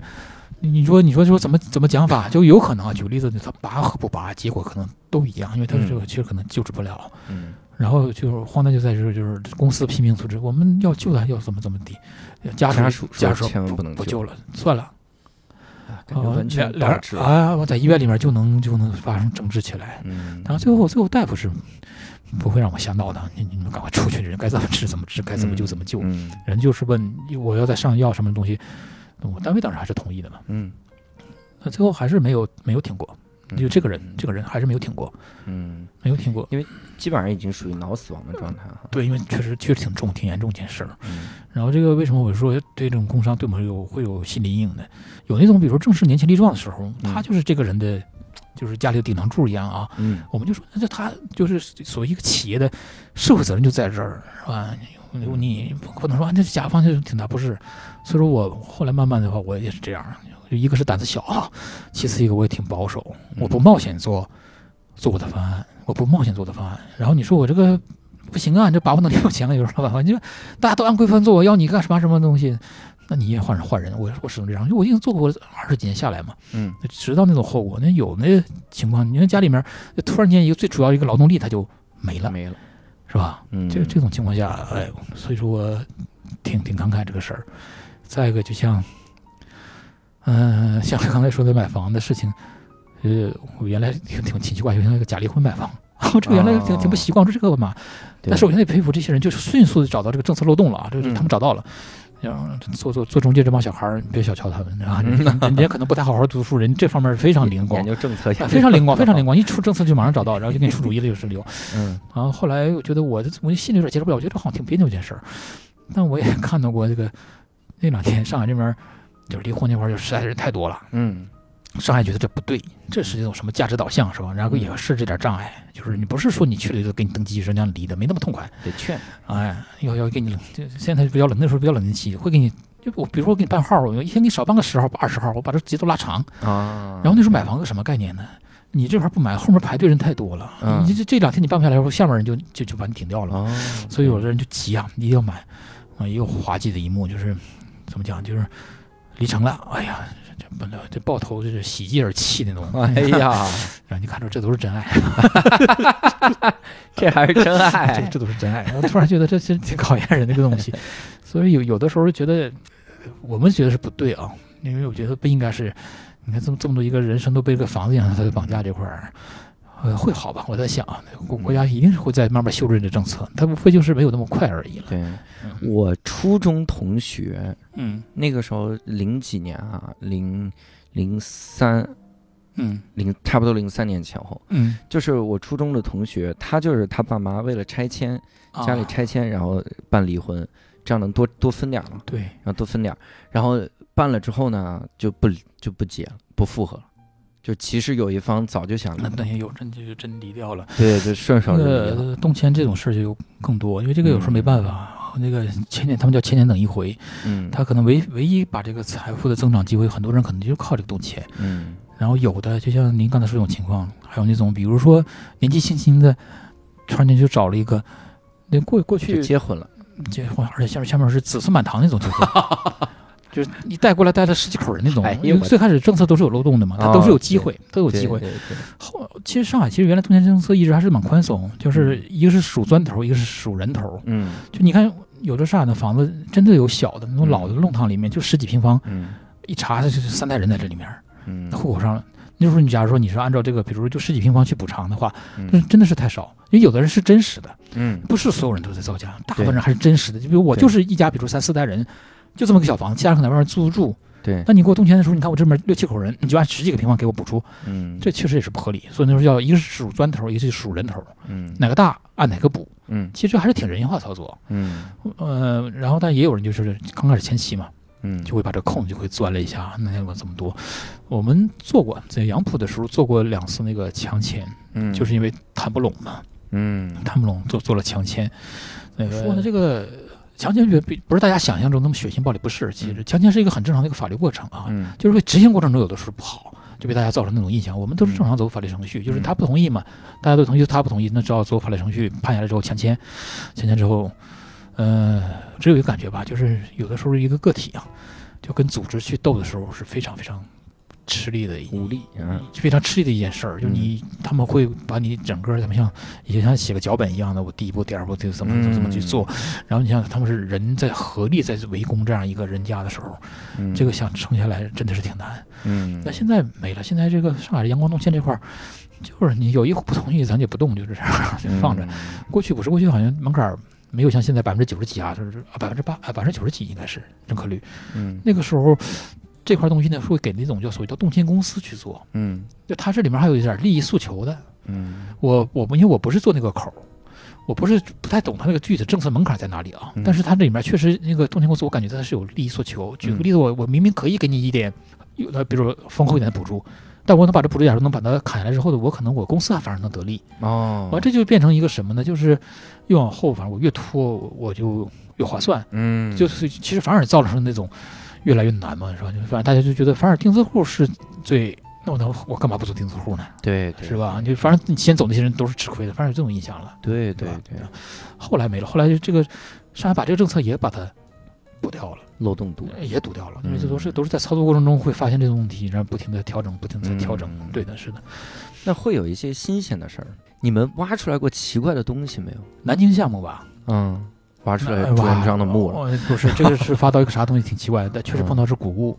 哟，呃，是个墓葬，嗯但不是那种什么重大墓葬嘛。我印象中好像停工大概三个月不到。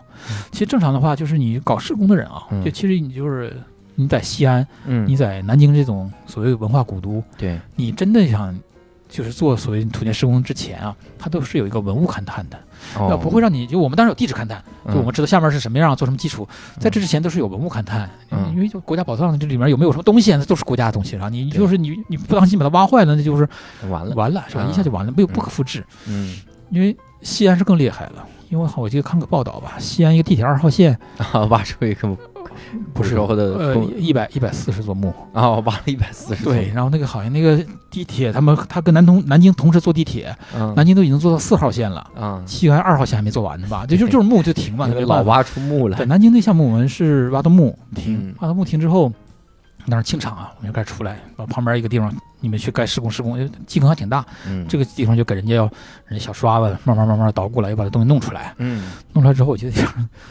挺挺深，因为那项目我不是常蹲啊，我是每个礼拜去一次，嗯 中午就碰到一个事儿，我觉得挺好笑的一件事儿，就是他不是青铜墓葬嘛，嗯老百姓就是普普通周边居民，这一传十十传百的，看咱这儿有墓葬了什么嗯，好奇呗，是吧？就肯定虽然进不去，总在外面或者站高点儿看看，就看看热闹。因为有的人确实没什么事儿，对这总归是个热闹。嗯就即便看看你是在那个现场怎么清的，进什么设备，也是个好玩的东西嘛。对对对啊，我们两个两个小伙子嗯动了个歪脑筋嗯，他不整天在这工地还进出呢吗？虽然他不在那个区域，嗯。他跑夫子庙里面买了一套茶具，嗯。估计就是那种仿古的东西呗，买套茶具，买套茶具回来之后还有点门槛儿的。回来之后他不是 他知道那个东西不可能完全一致的嘛，嗯。他也他也不知道那个朝代里面到底挖出来啥。那时候好像出来只出来点烛台呀、瓦片呐、嗯。瓦当啊，出来这种东西，嗯。建筑的东西，设备东西不多。然后他他去去回工地把两个碗儿什么，在这个泥坑里面滚了滚，嗯他们他们行话叫可能叫做做旧是吧？啊啊。做做旧 做旧，我还弄了一个那个破的那种我们叫马甲袋儿。嗯就那像方便袋儿似的，嗯。红红兮兮的，不知道哪儿去了，嗯。拎出来了。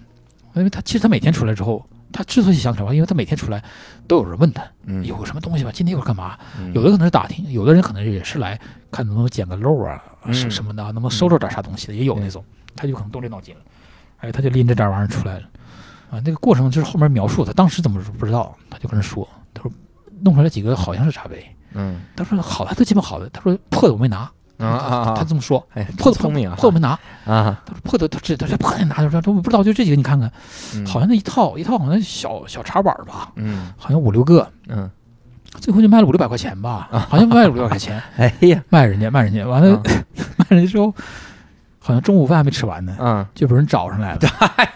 找人来说人家回去洗吧洗吧，那个碗底儿那那点篆字儿是吧？啊就是微波炉专用，根本就不是什么古物，知道吗？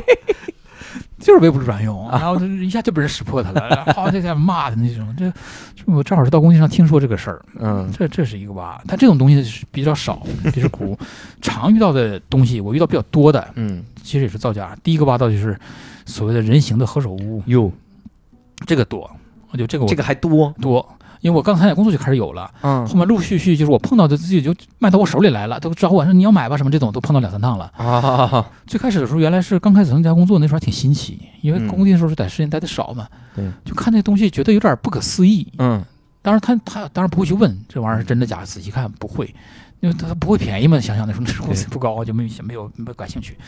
后来再碰到的时候，你这是你说。你你跟工资一对比都不感兴趣，房价你也不感兴趣，人形何首乌也不感兴趣，然后兴许就是真的。哦，然后后来后来那个特别搞笑的一件事儿，后来嗯再来的时候，嗯我这也接触算多了嘛，哦呦明白了，为啥？因为他那个样子是几乎是一模一样，啊一模一样每个人形何首乌都对，一模一样。然后再一个东西是非常非常怎么讲？我就说他有点做的有点过了。嗯你想想，比如他真是个自然生长，就他即便像个人，嗯，那也是靠想象力一般联系起来。对对，他他不可能把人的个体特征搞得那么明显，啊就太像了，眼看这就是个男的，什么一眼看出来，这不可能这种。就是他们他们那个，你按照那个一锤定音里面说，就叫开脸就假，就是你做的太假了，你不能做的做的那么认真，说你做的那么精细。后来我是到网上搜的，他网上搜才知道，他这个模具好像是从民国那北洋政府的时候，嗯就有人在搞这套把戏了，用用点什么，啊用其他植物用那个模具，然后在里面长，在里面长，哎在里面长就长成这样。然后你肯定是你挖土阶段嘛，你挖着挖着土就有人拎过来，然后他的打扮呢，我想真的有点就贬低我们这个建筑工人。我们自身的建筑工人，说句实话，嗯他真就比如说挖个针的话，嗯，我都相信他拿回家就他自己吃了，他他才不卖这玩意儿呢。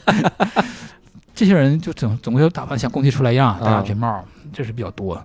再一个比较多一点儿，就挖着挖着龟嘛，挖着龟了，龟对这个这个。龟是真的假的？龟当然是真的，挖着真的那龟了。龟龟是个活物，然后那龟呢，能在土里挖着龟？对他他就说一般说他会讲点历史，嗯就看到一个石头，什么石头下面就压着个龟，干嘛干嘛，嗯人大家可能有点相信这种所谓什么千年王后万年龟这种说法，啊。觉得这种是长寿的，嗯而且这龟还挺奇怪。呃，龟也要选的，咱普通见到乌龟呢不行，他们一般都是我那时候印象中叫巴西龟，嗯后来在网上查，好像是巴西龟也是俗称，叫棘龟叫什么？嗯就是身上都是那种锯齿状的倒刺鳄鳄龟啊，鳄龟。鳄对龟，我在网上后来搜过这种东西，从中国挖出了南美特有的对，品种，对因为这东西就是你 看着挺怪，它那个嗯脸相也挺凶的嘛，嘴上那个牙齿也挺凶，而且吃肉，哎，就是感觉这东西挺怪。嗯完，这个东西挖了多，这个原来我在那个路边上也看过，嗯也有人拿着。后来到到我们这工地，嗯，看那龟反正挺可怜的，就被它那绳那么吊着嘛。我买还不买？嗯我碰到两三次吧，啊就我自己的工地上。然后你说在那个路边上的时候，我会看到，但一看就笑笑就过了。后来想想，大家都同行，谁难为谁死了，就就这这种是有的。就是我们工地上，反正，呃，这两个是比较普遍性的。嗯而且这两年的何首乌现在少了，啊，何首乌少少，了，龟还是一直在，还是在挖出来龟，尔偶尔还会有，还会有龟，然后再会文物也会有，就挖点什么小铜炉啊、小铜鼎的、小铜炉、小微波炉专用，呃，那种挖出小微波炉但他们可能这个那么低级的凑应该是没了。你起码我觉得你你到那种旧货市场嗯收个人家仿的啊，啊对你你不能到那个到那个夫子庙那个商一条街里面 是吧？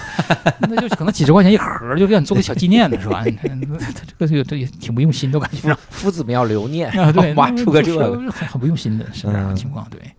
那整个像这二十二年做下来之后，你会感觉这个行业给你最大的感受或者收获，甚至是自己的改变是啥吗？嗯，前段时间一直有那些所谓网红是吧？就是像什么大猛子啊，他们包括复苏运动是吧？嗯而而且确实，因为教主，我觉得前一段是做了几期所谓教培行业的嗯调整，其实房地产行业冲击也是非常大的，嗯，是吧？就是因为调控嘛，学尤其学区房，对，啊大家大家大家都在都在劝退挺多。对，然后我想说的是，就这个行业其实就是在我来看啊，嗯就前年特别红火的时候，它的门槛很高，就是那种都是不一定是九八五啊，怎么怎么样，进头部企业是吧？嗯它的待遇各方面都很好，就来的人很多。其实，在我来评判来说呢，它是很需要人才进来的。嗯你看，我的工作已经二十多年了，然后我现在再到工厂去看这些东西的时候，就跟我当年参加工作的时候嗯没有本质改变。嗯我我始终还觉得它是需要一点那个人才来，然后让这让这行业有点那个比较翻天覆地的变化。嗯我我一直是希望是这样的，所以说我觉得它是应该需要人才，然后这嗯行业应该是有提升。然后至于说你说退还是不退的，我觉得因人而异。嗯我始终还是讲的，就是我是这些年做下来之后，我感觉做的好像挺郁闷，怎么搞的？这点酒把我 困了二十多年，我这个这个就突破不了。嗯但有些人一样，包括我的同学里面，呃，做的如鱼得水的是吧？嗯就把这行业做的也是津津乐道、津津有味的人也很多啊。嗯所以，呃，第一步吧，就先评判一下。如果比如说你进地产也好啊，因为不可能所有的人都进地产嘛，嗯可能还会有一些人进到这种生物企业，所以比较辛苦的，你跟我一样要去做这种六六七开始起步的，嗯有点心理准备，就是就怎么说呢，就是你要想好是吧？比如说我这个几年是怎么一个状态，嗯我要能达到一个什么样的情况？当然，就是你说就纯粹六六七那些，也不见得差。就比如说我当年那些六六七，我下面这些所谓班组这些人，嗯呃，后来他也做出来了。他就因为现在不像过去是自有班组，现在是劳务分包，就像原来那些班组长的人，很多都是做了老板了嘛，因为他有、嗯有人在。对因为劳务现在而且是越涨越快，所以我觉得各行各业都是这样啊，就看你是否适应什么。你说反过来，你说让我再去说，你觉得这行业什么后不后悔啊？或者说你进入到这行业，你怎么评判？还没有吧？就是我还行，就是给自己的预判不高，这是第一个，没有觉得什么。然后其次一个就是我在选择这个行业，所以从学校出来之后学这个专业，然后这么多年下来之后，起码还有一点它是不变的，就比如你住房。前两年可能金融属性更多，好，大家可能更关注它什么增保值啊、增值啊，我可能这房子什么质量我都不关心。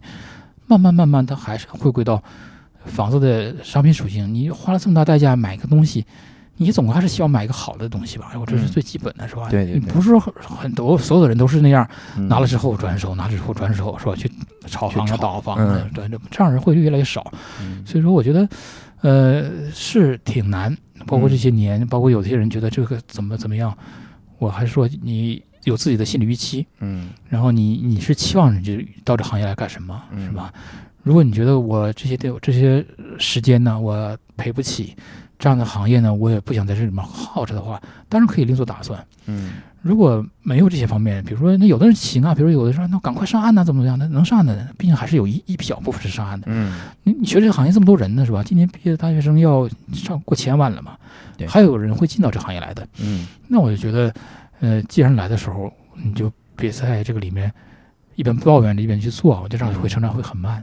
我是这样感觉，就是因为这些年来也会陆陆续续每年也会碰到一些新入职的，就你进来这个之后，你的心态和状态一样还是不一样的时候，这个结果是大相径庭的。就你很积极来做这个事儿，我知道这事儿辛苦，但我很清楚我在这事儿我要在这个地方我要干嘛，嗯我拿到什么东西，是吧？这个这样人的话还会成长挺快的。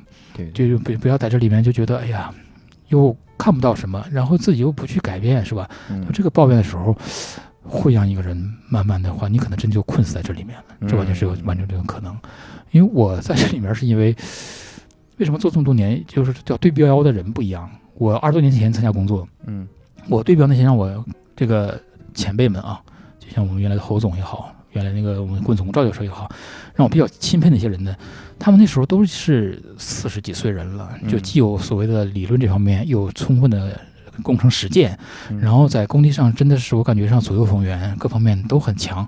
我那时候对标就是这些人，嗯然后我就觉得自己可能慢慢慢慢再往那方面就是变，虽然这个行业可能是有点变化啊，嗯可能人家人家过去可能是怎么讲呢？过去是那种呃老戏骨更更吃香，这些年突然间变成小鲜肉吃香了。嗯但我觉得他慢慢慢慢呃，应该回归它的产品属性。我我嗯我这点上，我还是有有这点这方面的，呃，你说我呃已经动不出去也好，嗯还是怎么样？但我目前为止没有那么大的职业危机感吧，应该是怎么说。我虽然知道这行业现在是挺难，但我一种觉得什么就是，呃，衣食住行啊，嗯这些民生的这些行业，本身它也不应该做成那种大起大落的，是吧？嗯是吧？我又觉得不应该这样，那咱们都是离不开的东西，是吧？那就让它一个，呃，比较比较套现成的话，那就健康的、有序的、长久的发展呗。我觉得嗯应该是慢慢回归这样一个状态。对我大概大概是这样想的。嗯，好，那我们这个这期也是回顾了很多这个房地产这几年的 变迁。